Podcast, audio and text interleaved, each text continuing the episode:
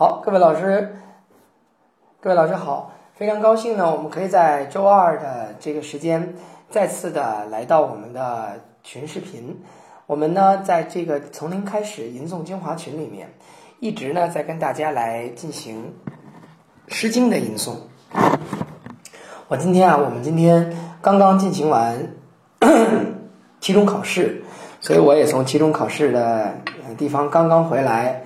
呃，我们今天还期中考试刚刚结束，我们就马上在录制《论语》，因为我们中华书局马上要出一版《论语》，这版《论语》呢是配着吟诵光盘的。这个光盘当中呢的《论语》吟诵呢是帕儿来吟诵的。我们一共帕儿呢有有呃十位同学参加，十位同学参加了《论语》的吟诵。我们举一班之力，十个同学就把《论语》呢整个吟诵完。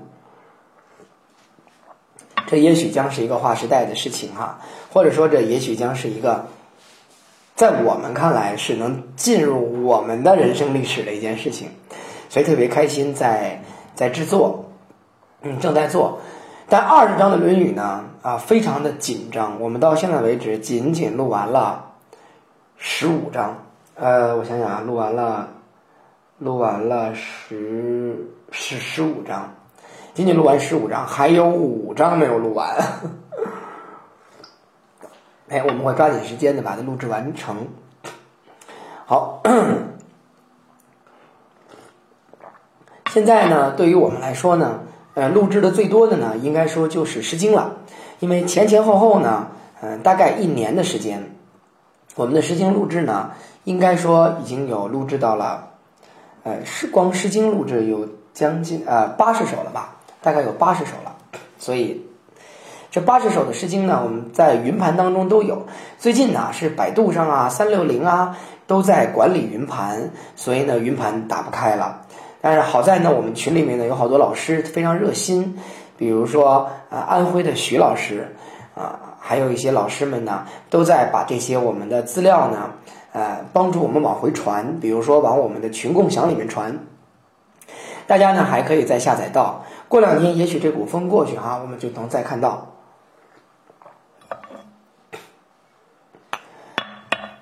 说到《诗经》的录制呢，我们现在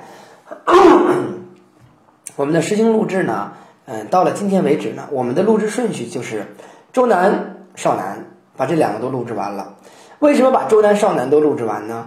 就是因为孔子在《论语》里特意说了哈，不读周南少南，你就跟有面前有面墙，你对着墙站着一样啊，什么也不知道啊，就这样。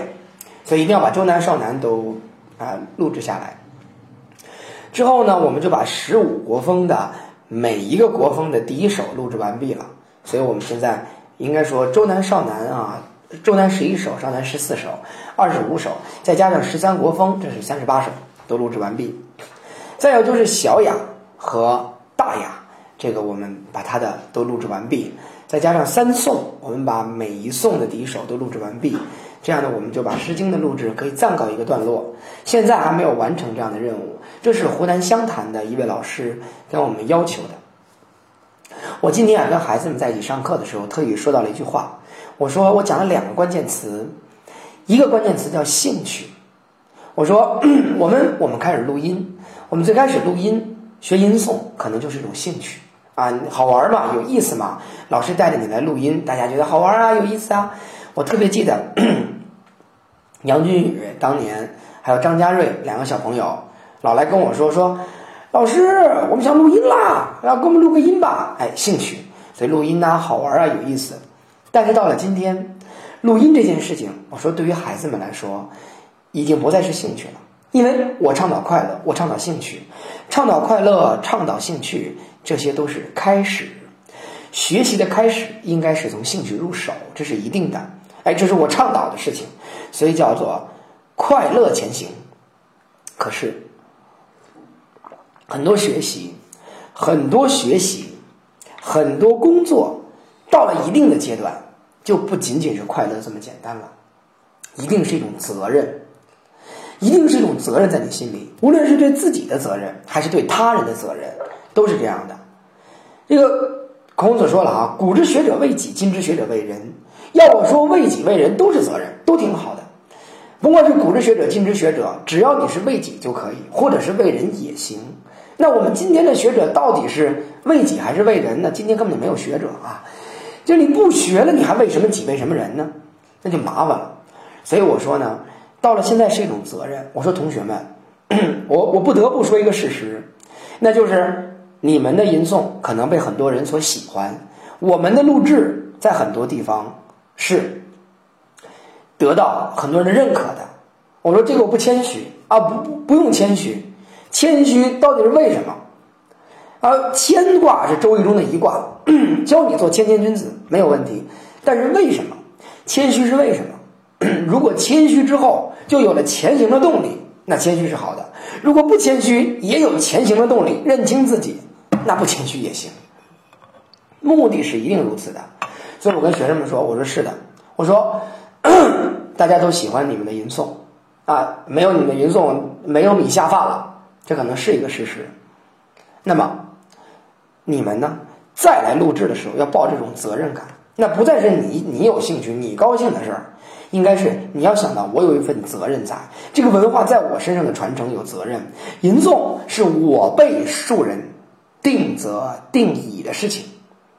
我们这些人定就定了，如果你们再不传承，我们这一辈的人再不传承，可能就无人传承，他就真死了。所以你要你要来录制，你要来大量的录制，每一次录制带着神秘的神圣的责任感去录制这个吟诵，那才是对的。我想我们在群视频里学习，我和大家都是一个学习者。我来学习的时候，就是抱着这样的一个想法的，就是一种责任。我的学习，无论是对于吟诵，还是说对于什么，都是一份责任感。我很受这个叶嘉莹先生的影响。叶嘉莹先生说：“只要我还站得住，我就一定要讲，因为传播中国文化是我的一个责任。”我想我们每个人都有这个责任。每个人，无论是为了自己也好，还是为了他人也好，都有传承吟诵、传承文化的责任。抱着这份责任，我们每周二再在这里坚持的学习，坚持的来听，才会更好一些。跟大家呢，每周都交流。好了，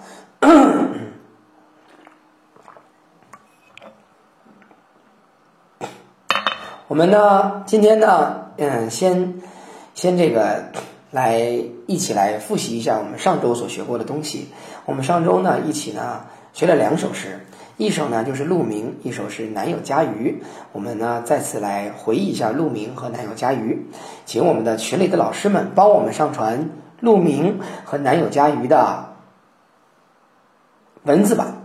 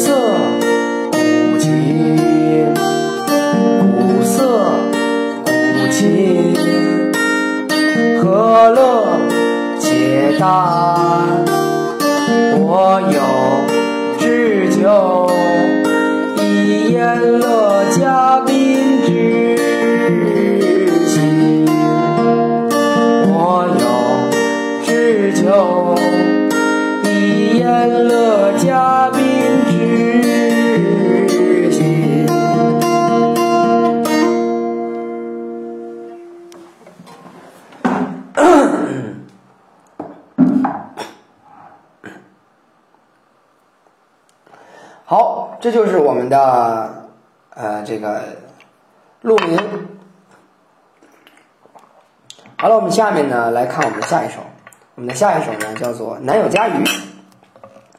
来，我们请哪位老师帮我们把《南有家鱼》的原文贴过来。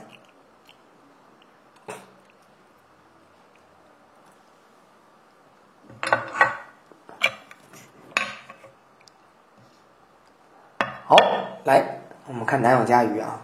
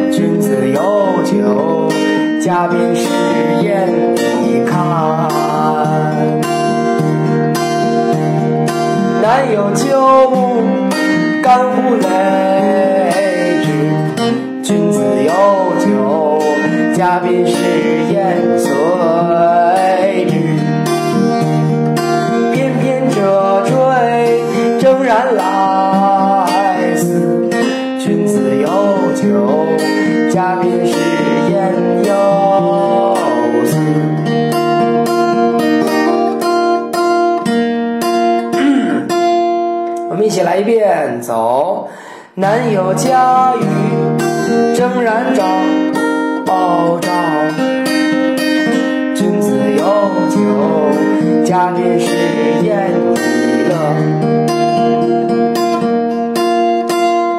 南有家鱼，正燃闪闪。君子有酒，嘉宾是宴已看。南有酒物，干乎擂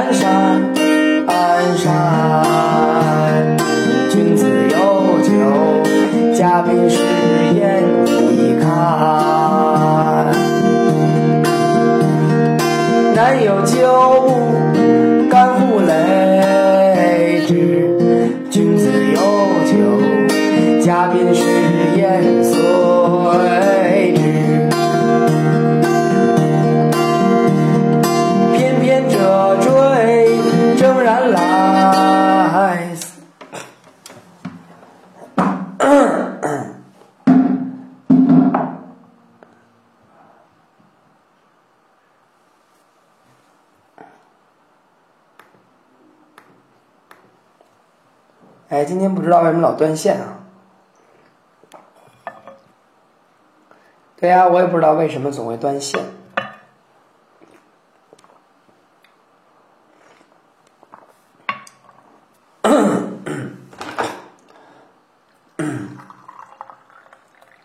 好，看看我们会不会啊？嘿嘿，好的，来看它会不会断线啊？我们上次啊，呃，我们上次在说到这首呃这首这个南有家鱼的时候啊，我们特别想说它的上一首。我们如果手里有《诗经》的老师呢，我们可以翻译一下，我们会发现呢，南有家鱼的上一首是哪一首？大家来看一下，南有家鱼的上一首。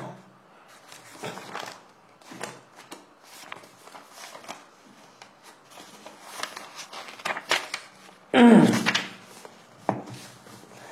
对，这一首呢叫做《鱼离》，这次读“离”，叫做《鱼离》。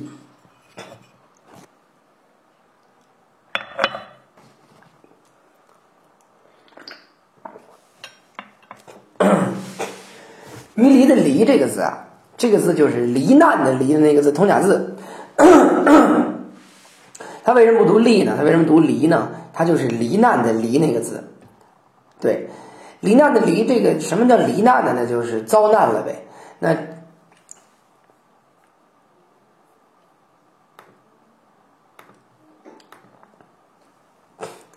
啊，就这个啊，什么叫做罹难啊？罹难就是遭难了。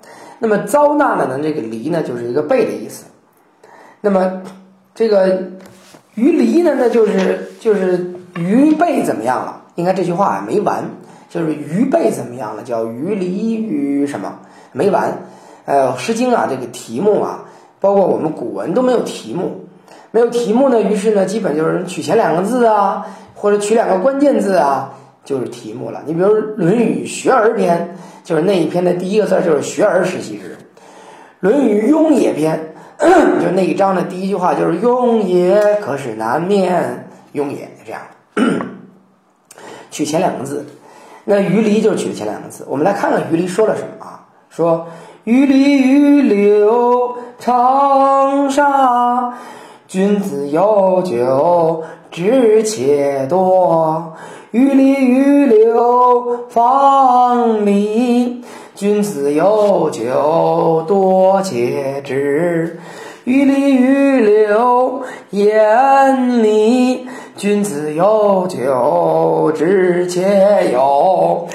吾其多矣，为其加矣；吾其止矣，为其歇矣。为其有矣，为其实矣。啊，鱼鳞鱼流，鱼被逮着了，逮进了一个小鱼篓子。篓啊啊，古代这个逮鱼的东西，一个竹篓啊。这鱼的古人有管它叫全的，有管它叫篓的。那么鱼离鱼，那这个鱼离鱼柳，什么鱼呢？告诉你，长沙是这种鱼。然后呢，就着酒喝呀，哎，就着酒，所以值且多。鱼离鱼柳还有什么呢？还有房里，君子有酒，多且止。鱼离鱼柳还是什么鱼啊？是眼里，君子有酒，又多又有。呃，菜肴很多呀，香味很多呀，然后味道很美呀，荤的素的全有啊。哎，然后菜肴很多呀，我们就正好赶上时节使劲吃啊。这首诗歌的意思呢，就非常简单。我们说小雅跟大雅的区别到底在什么地方？小雅很有可能是。宴会上的歌曲，大雅呢可能是一些呃一些稍微庄重一些的场合上的歌曲。那么这个小雅的诗歌既然是宴会上所唱的歌儿，所以呢，它大概表现的是一个宴会上的吃的多啊，酒也多。所以我们知道为什么在这首《鱼离》呢，它不能它比上《南有家鱼》有什么区别？《南有家鱼》不也是说有鱼吗？然后君子有酒吗？但是《鱼离》这首诗歌当中啊。如果是宴会上的歌曲，它有一种公用性。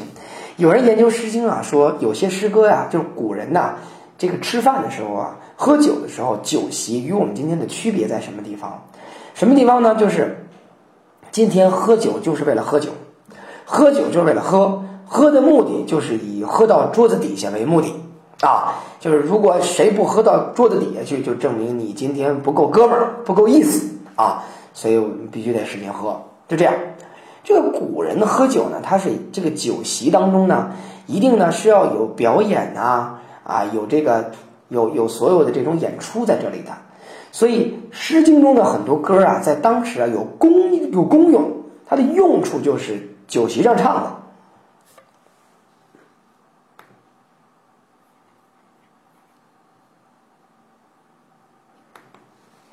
我来重启一回啊，我先重启一下试试看。那这样一首《鱼离》呢，它的这个它所表现的这个意思呢，其实非常简单。它这个意思就这么简单，就是哎呀，有鱼有酒，所以这宴会歌曲。就我们古人这个宴会上当中一定要唱歌、舞表演歌曲，它这种雅兴是配合的，所以酒与雅兴与歌曲与诗歌是连在一起的。啊，不像我们今天就这么喝，怎么喝就完了，干杯碰杯撞喝，然后醉倒啊啊抢救去医院，这这样的喝酒，这这就绝对是不行的，这是有问题的。古人呢在喝酒当中，通过《鱼离》这个诗歌呢，它表现的它是这种宴会的专用歌曲，所以《鱼离》这首诗歌是宴会当中非常流行的歌曲。下次我们在一个普通的家庭聚会当中，还是可以唱《鱼离》的，那就是有有喝酒表示君子。但是我们来说，这首诗歌它跟后边那首《南有嘉鱼》的区别在哪里？它和鹿鸣的区别在哪里？就为什么它不能作为一个打头的一首呢？它为什么它就摆在了一个相对靠后的一个位置呢？就是因为它的功用是有所不同的。它可能就是宴会当中后来都很流行，因为它没有什么别的色彩，它就是拿来去呃喝酒啊，唱这个喝酒唱歌。可是，在《南有嘉鱼》中，在呃，这个鹿鸣当中非常明显的在向你表现，我是个君子，这个君子还不一般，这个君子甚至有国君，有这个大夫、卿大夫这个位置的感觉，所以大家要来找我，在于这个周朝的时期呀，是这个阶层，是这个阶层的这个人，是阶层的人，他们呢，应该说呢是比较自由的，哎，也就是说。我跟我们想的不一样，跟我们觉得要这个两国之内的边境，呃，是不是都有人看着呀？你不许过我的国来，或许不是这个样子。世阶层的很多人，他们有自由的选择，他们可以去投奔不同的人。正因为他们可以到不同的人的国家去，可以到这个每个地方的去，所以呢，才会有人说。我有之酒，以宴乐嘉宾之心，啊！大家成光是江，人之好我，这是陆明里特别重要的话。你们喜欢我，所以跑到我这里来，这是不一样的。所以呀，我们回去再说一首诗歌。这首诗歌是我们非常著名的，这首诗歌叫《硕鼠》。大家是不是记得？很多人来研究硕鼠的呀，有关硕鼠这个诗歌有很多种研究手法。我最不同意的是什么说法呢？就是说，这是一个反映了下层的劳动人民生活非常苦难，于是呢，就向这个封建统治阶级表现出自己的愤怒啊，说啊，你这个对我的压迫不好。我觉得要这么来解释硕鼠吧，那染上了今天的很多颜色，那是今天反封建啊，那个啊，中国古代都是都是不好的，封建社会全部全是不好的。于是乎呢，才这么去解释硕鼠，都说这是劳动人民对于这个统治阶级的一种一一种愤慨，不是的。我不知道，因为我们群里有很多老师才进入来听课啊，我们已经讲过了。我们讲到硕鼠的时候呢，特别说到一个问题啊，我们说我们说硕鼠这个诗歌来自于魏风，就是那个魏国的魏，这个魏是那什么魏？是那个 姓魏的魏啊。魏地这个地区呢，它这土地也比较贫瘠啊。我们用今天特别特别流行的话来说，叫不讲究啊。魏地的人民风也比较朴实，比较粗野，这是朱熹说的。这是魏风这个地方比较这么特点。那么，如果这儿活不下去了，再加上富不是这个魏，呃不呃不是广西的这位呃广州的这位老师说的魏，是那个廊坊的徐老师的那个魏。那么，魏这个地方的人，那么再加上赋税比较重，确实赋税比较重，是这样的。《诗经》就不可能是劳动人民写的歌，《诗经》就不可能是劳动人民写的歌。它是反映劳动人民的歌，但不等同于劳动人民写的歌。您能明白这句话吗？它反映劳动人民的歌，它不等同于劳动人民写的歌。再有呢，它所反映的也不完全是劳动人民的事儿。我觉得硕鼠一定是反映的是这个阶层的人的事儿，是这个阶层啊比较自由，于是呢，他可以走。你这个地方既然不好，我就走。硕鼠里怎么说了呢？说。大老鼠啊，大老鼠，不要吃我的鼠。三岁都喂了乳，一点都不把我顾。现在我要离开乳，去往那个乐土，乐土啊，乐土才是我的国土啊！就是我，我走了，我不在你这待着了，对吧？所以我觉得他反映的是一个士阶层的人。这个人我可以跑，谁好我投奔谁，这是很自由的。所以天下各地可以去，所以我们才知道战国时期为什么有那么多客卿。什么叫客卿呢？就是本不是这国的人，他到这国来做客，所以有很多客卿在这里。我们知道后来啊，在战国时期啊，也是有这个燕赵韩魏啊，就是那个齐楚燕韩赵魏秦呐，这么七个国家。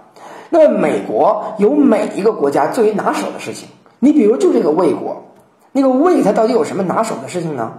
他拿手的事情是，他有人才，他趁人。还有好多人在人才在里边，而这些人才后来跑了，都去了不同的国家，那以至于他就留不住了。那留不住的这些人跑到别的国家，以至于魏国就不怎么样了。我们知道啊，在战国时期有很多人是客卿，他们很有名。他们为什么可以跑，可以到不同的国家去？他很自由。你比如说秦国，那李斯就是客卿，就不是这人，就跑来的。所以士大夫的人，他们是可以啊，就是自自由离开的。于是呢，就连上了。既然你可以自由的跑，那么你跑到哪儿呢？我得告诉你，我好。我们知道《史记》中记载，这燕昭王啊，住住这个这个黄黄金台。黄金台就是在北京的这个幽州台啊，北京现在还有呢。为什么能够住幽州台呢？就是号召天下的。好人们啊，或者说这些有名之士都可以投奔来我，住黄金台是一方法，唱鹿鸣也是一方法，唱南有嘉鱼也是一个方法，对不对？南有九牧，干户来之，君子有酒，嘉宾是宴随之。我有酒，我不是有酒这么简单，我不是有酒，我是有德，所以君子们都来找我了。因为孔子啊，我觉得最为精彩的就是《论语》当中所说的一章，叫“季氏将伐颛臾”。这个颛臾啊，是鲁国境内的一个小国，季氏非要打他。有两个孔子的学生在辅佐季氏，一个是子路，一个是冉有。冉有跟子路啊，俩人回来就跟孔子说：“说这个季氏啊要打颛臾啊，老师你你看你你怎么看这事儿？”孔子啪拍桌子就急了，孔子说：“你们俩的错，你们俩干嘛吃的？”即使要打颛臾，你们两个人不拦着。子路跟冉有俩人觉得我们俩就就很委屈啊。子路跟冉有，你过来就说，即使要打颛臾，那不是我们俩要打颛臾，跟我们俩有什么关系呢？孔子啪又急了，你就读这个《论语》这则去啊。孔子就这则就拍了好几次桌子啊。虽然《论语》当中不会记载孔子拍桌曰不，这这不会的。但是孔子总总是会会会会急的啊。孔。怎么不赖你啊？啊！我听说古代有个著名人叫周任，周任说了，把你的本事放在队伍当中，要不行你就别干，对不对？有本事你干，没本事你你你别干。陈立就列，不能折止。你不赖，你们俩赖赖谁啊？哎，子路就不敢说话了。冉有，好家伙，脾气还接着还接着跟孔子争，说要我说，即使颛臾打打颛臾打的对。我敢跟老师叫板，冉有敢跟孔子说就该打，拍桌子跟我们俩急了半天了，我们俩斗胆的反抗一下你，就该打。孔子说什么？还说该打？为什么要该打呀？嗯，颛臾离着嗯季氏很近，现在要不打他，将来就祸患，他就是祸患，你知道吗？你不打他以后怎么办呀？就所以就打打是对的，哼，嗯。你跟谁争呢？你跟孔子争，孔子不骂死你！哎呦，孔子那有一个能说呀。孔子说什么呢？孔子说：“好，颛臾是先王封为东盟主的人，现在在我境内，境内打境内，这都要脸不要脸干的事儿啊！我告诉你，季氏要是想把本事做好了，那就修德使远人来之。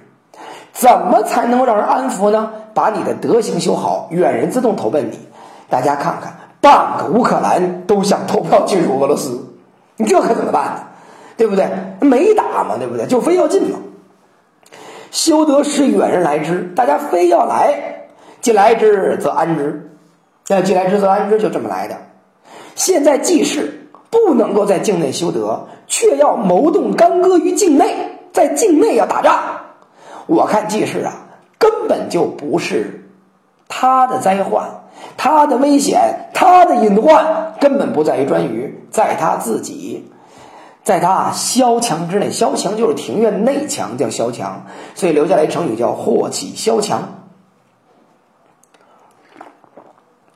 所以孔子在《论语》中反复告诉我们一个问题：你修德，远人自然就来；你要不修德，那别人绝对不来。你打也白打。所以我们才看《三国演义》里，为什么诸葛亮可以把孟获擒住呢？七擒孟获就是为了攻心为上。哎，你服了我的德行，服了我的本事，自然的就投奔你了。你就是把他打了，你转脸儿，他再在你背后搞小动作，你也白搭。所以说，《小雅》中的这两首诗歌绝不这么简单。它所告诉的我们就是古人的一个思路。古人一个什么思路呢？古人一个思路就是我怎么使你服我，就是修德。在《史记》当中，《周本纪》啊所记载这么一件事情。这个周朝前面几个国君不都一个一个很牛吗？都很棒吗？很厉害吗？直到后来出来周穆王，这周穆王啊，要要打仗，打谁呢？要打犬戎。周穆王在《周本纪》当中一大段的话都在记载周穆王手下的一个大臣在跟周穆王说：“你就不能打，为什么不能打？就在阐述一个道理。”你怎么能够让远人服你？就是修德，你把德行修好，你把礼乐修好，远人自动的来投奔你。你打是没有用的。所以我们说，为什么小雅的诗歌？为什么孔子在《论语》中说诗可以兴，可以怨？诗歌为什么《诗经》为什么有这样的作用？你读多了，如果理解到这个层面的话，如果能理解到这个层面，你就突然发现，陆明所讲的是一种我们。征服别人，甚至一个国家去征服别人，一个人去取得别人的一种好感与信任的方式是什么？不在于你向别人去做什么，在于你把自己做好。所以《大学》里说：“自天子以至于庶人，一时皆以修身为本。”所以修身一定是本，这是最根本的事情。这我们就明白了，小雅所告诉我们的是一个人如何修身，把自己的行为举止做好就行。所以《论语》孔子说：“说你要是做好了呢，你不命令别人，别人也跟着你做；你要是不做好呢，你就算命令别人，别人也不跟着你做。”所以我呀，三句话不离本行，我老跟那个青年班主任说：“什么是德育啊？我们今天研究了德育啊，研究来研究去，说啊，怎么德育，怎么怎么能够教育学生？什么是德育啊？怎么教育学生？不用。”什么都不用，你往那一站就够了。你这班主任，你这个班主任啊，你往那里一站就够了。你只要每天都往那儿一站，学生就跟你一样。你你你说不许跟我一样，他都得跟你一样，他就一定的，因为他天天看你的时间比看他爹妈的时间还要多。你的一言一动、一颦一笑，你的所有就是学生跟你的样子，这是一定的。所以，班主任什么样，往往学生什么样，就这样子。所以还搞什么德育，还活动都没用，你就把你自己做好就完。所以我就说呢，那我们有些年轻班主任也是大学生刚毕业，自己的办公桌非常乱，那你说学生怎么可能会搞好卫生呢？你自己这个忘了那个忘了的，学生怎么可能搞好呢？绝不可能。所以，当我想让学生做好的时候，我就把自己做好。学生就觉得，哎呀，得跟老师学吧。老师这这么干净，我也得把学生这弄干净了。所以学生要到我家里来说，老师要到你家里看看，那我就必须得把每个角落都都收拾好，对吧？要不让学生看见，哟，原来朱老师家也这么乱呀，嘿嘿嘿，那我们也可以乱，对吧？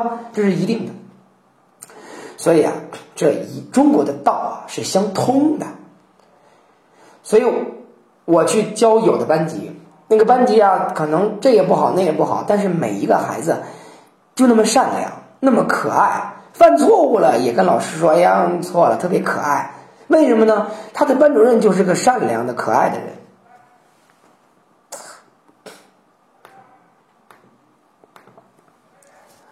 啊，所以呢，我就在想呢，我们在吟诵《诗经》的时候呢，通过吟诵呢，通过长长短短、高高低低的感觉呢，要带有这份感觉进来，可能呢，我们才会知道，呃，原来《诗经》当中不这么简单。这些诗歌呢，所向我们传达的背后的道，也许就更高一点。我想，我们理解到这个层次呢，才不辜负了这传言了两千五百年的伟大的作品给我们带来的精神上的洗礼。好。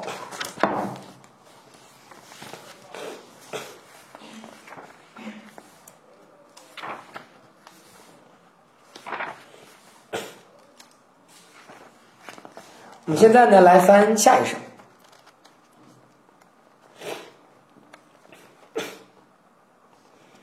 我们来翻下一首啊，这下一首呢，我们要翻到的是一首《鸿雁》。鸿雁来，翻到《鸿雁》。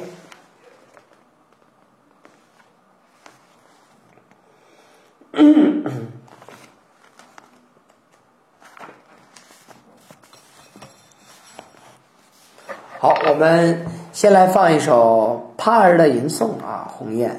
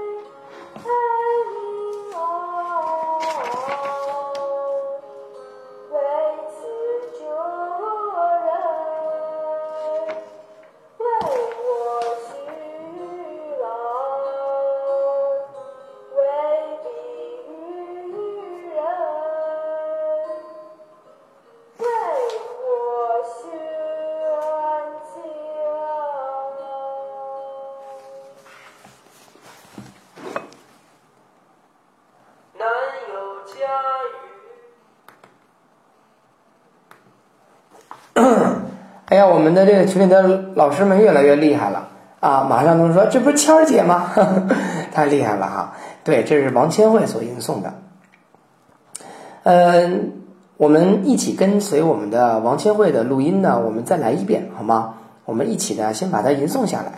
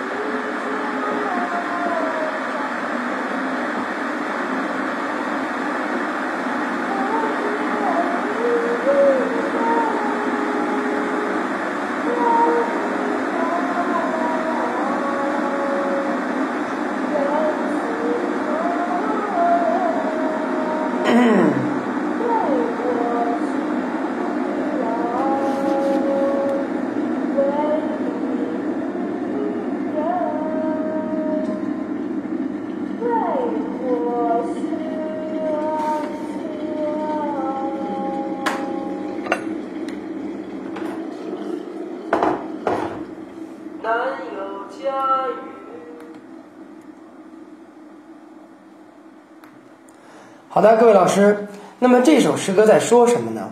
不同的版本对这首《鸿雁》的这种解释都不一样。鸿雁就是大雁，这个没有问题。我们知道大雁是一种候鸟啊，鸿雁于飞就是大雁在飞，簌簌其羽那就是拍着翅膀使劲飞。呃，有人读呃之子于呃之子于征啊，劬劳于野。那么之子于征啊，那就是肯定是你去打仗了，对不对？征嘛，征役，征到外面去做。劳役，劬劳就是非常辛苦的劳累，叫劬劳。在这个，在无呃，在在我想想啊，在哪？在无锡，在无锡呢有一个梅园，这个梅园里面有个劬劳亭。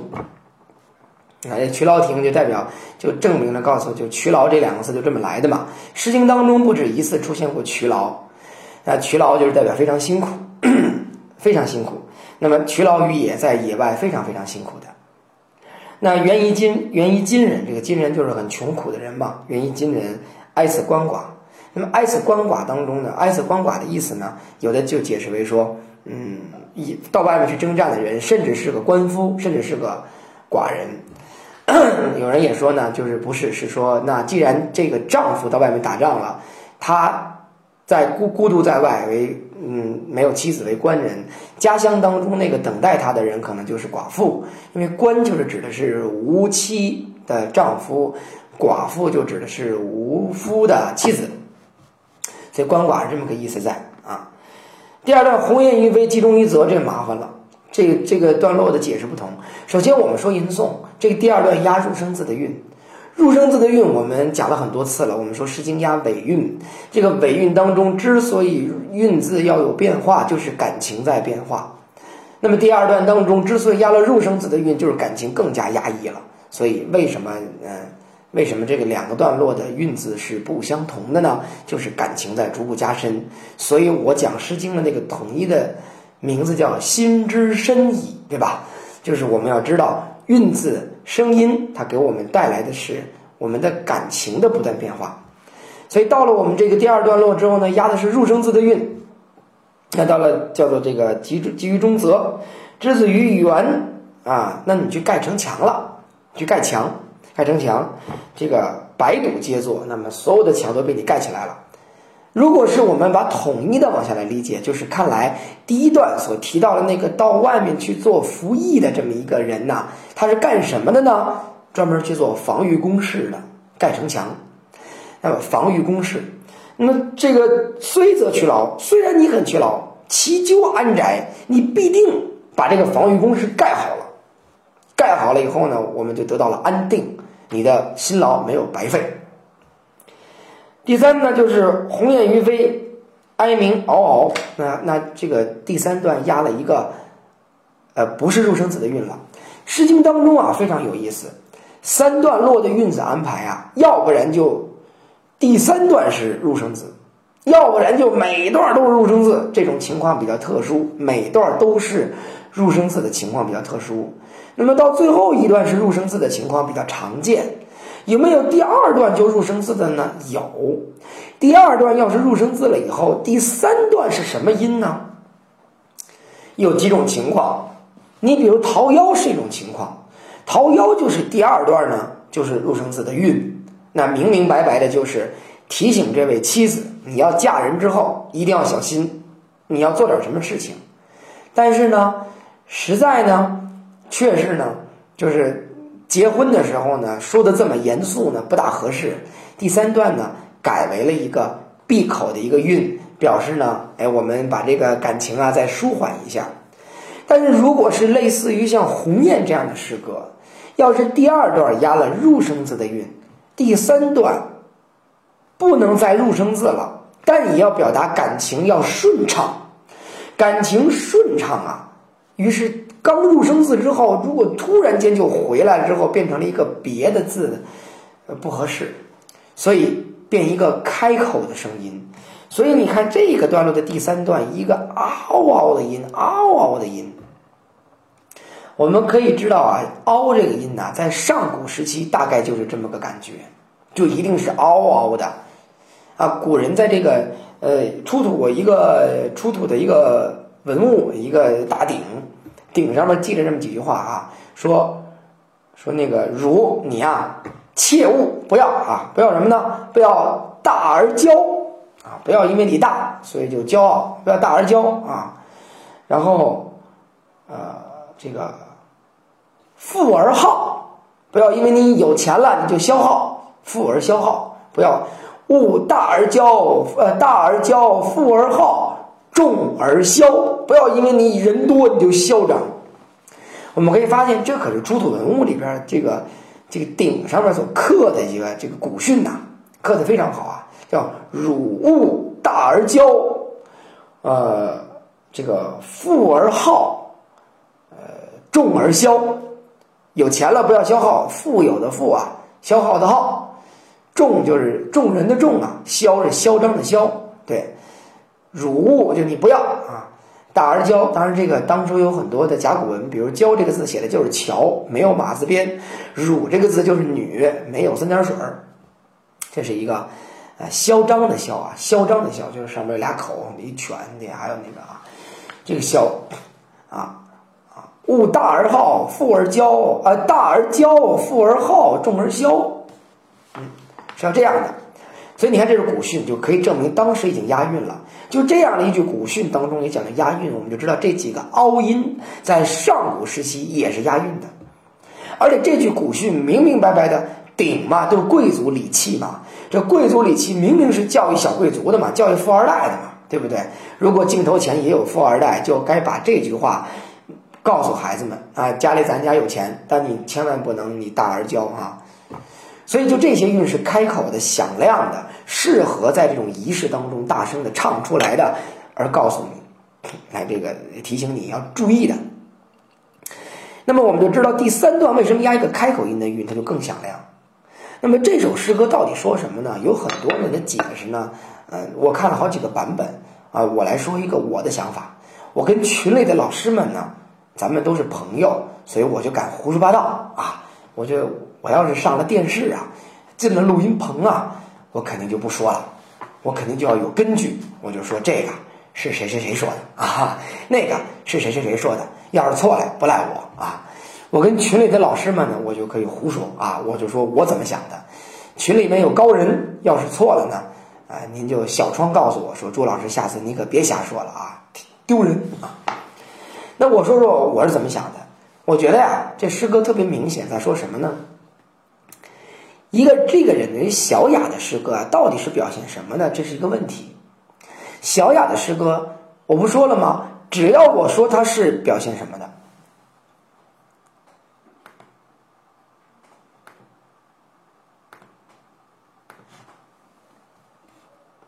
啊，只要我说这小雅的诗歌它是表现什么的，马上就能有人站出来说。胡说八道，比如有人认为小雅是幽王、宣王时期的歌曲，西周末年的的那个歌曲了。往后，大雅是前面的歌曲，不对。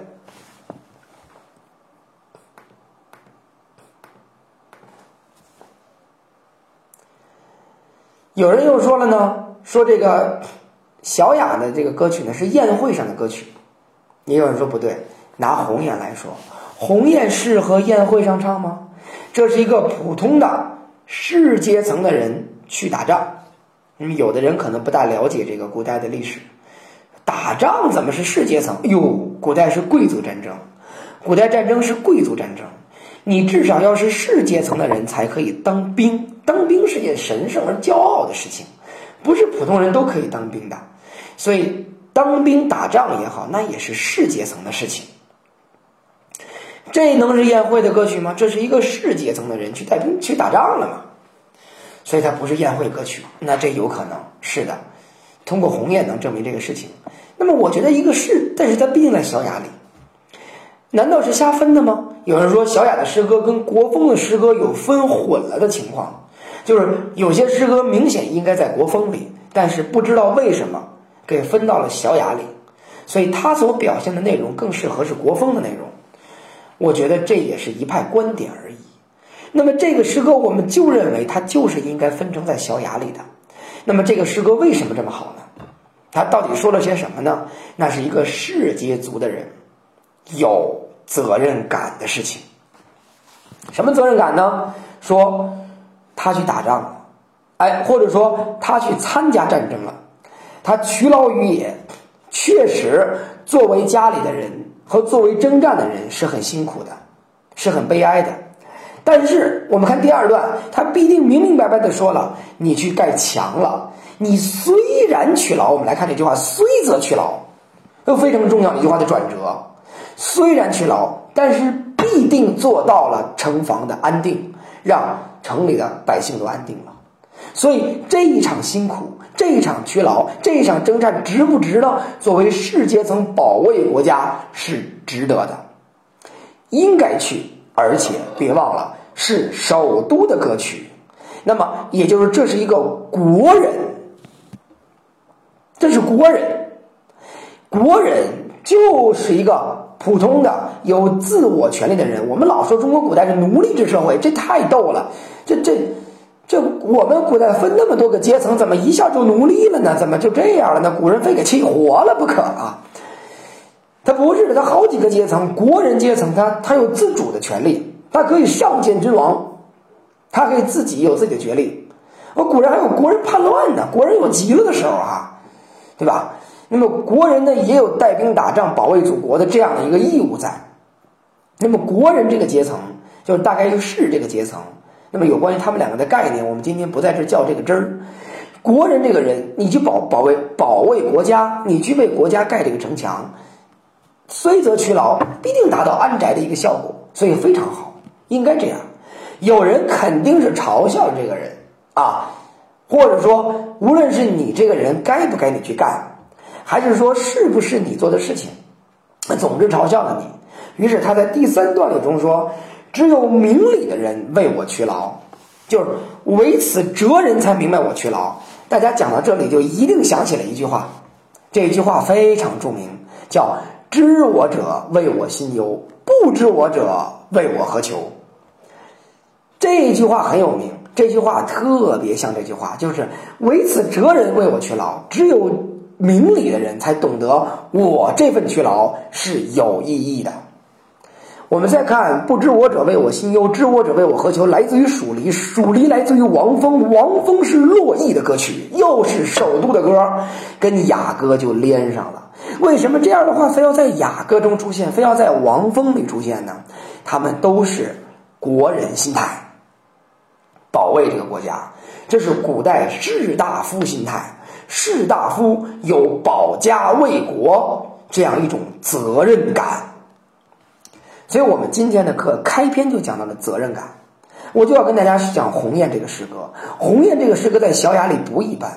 如果我就很不同意把它理解为说一个人呢就表现劳动人民的苦，我们今天的思路总是说这劳动人民多苦啊，劳动人民表现了自己的苦难，这这从而呢，你看啊，往下这么说下句一定是什么呢？一定是这反映了封建统治阶级的罪恶，封建统治阶级呀，就一定奔这儿下去了。这是我们近一百年的思路，一定这么讲。我们这个思路就古代是错的，古代是坏的，还是今天好？我觉得我们应该回到那个时代，好好看那个时代的是不好吗？是真的不好吗？那个时代的人是有己任的，是有这种天下兴亡为己任的这样事情，所以这种儒者心态一路传下来，才会传到先天下之忧而忧，后天下之乐而乐这里，他要一路往下传。所以，鸿雁里是一种国人意识，这个国人心态在这里非常明显。唯此哲人为我劬劳，要是笨蛋才会那么理解呢。人家已经骂上了，你你你你，我就说太逗了。你要是把《诗经》啊很多种诗歌就理解为劳动人民的苦啊，统治阶级的丑陋啊，《诗经》早骂过你了。你敢这么认为，我就骂你。唯此愚人，只有傻子。你看这说说说说了吧？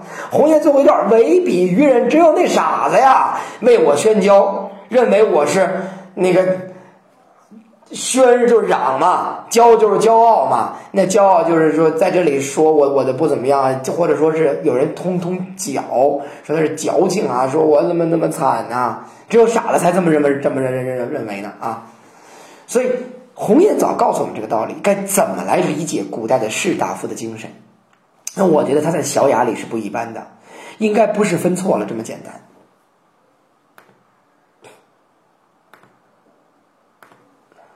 所以我觉得这首《鸿雁》在《小雅》里，他所表现的不是这么简单。他确实很难过，他的难过在于无人，可能周边有人没理解他，周边有人呢，呃，对他的行为呢有各种各样的看法。古代跟今天还是有很多相似之处的，那肯定是言论也很自由，就是没微博而已。要有微博，肯定有人在那指不定说什么啊。所以我觉得他是有这个逝者之精神的。所以，虽则去劳，其求安宅；和唯此哲人为我去劳啊，唯彼愚人为我宣教。这句话真的跟“知我者为我心忧，不知我者为我何求”可以连上来看，这是鸿雁的精彩。好，我们在今天的最后呢，就把鸿雁再来吟诵一遍，好吗？来，咱们一起来啊！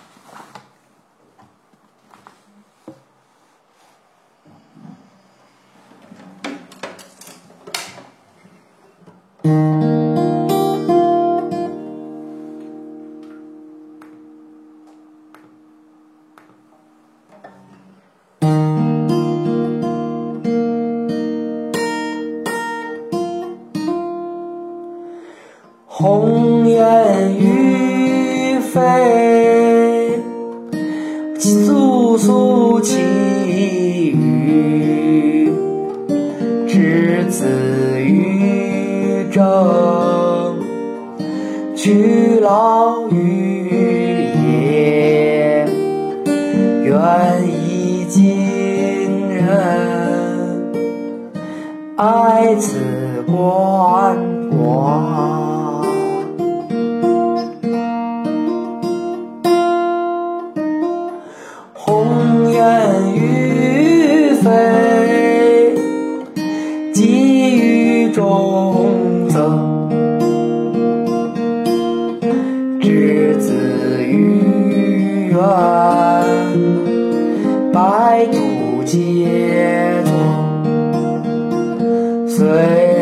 去。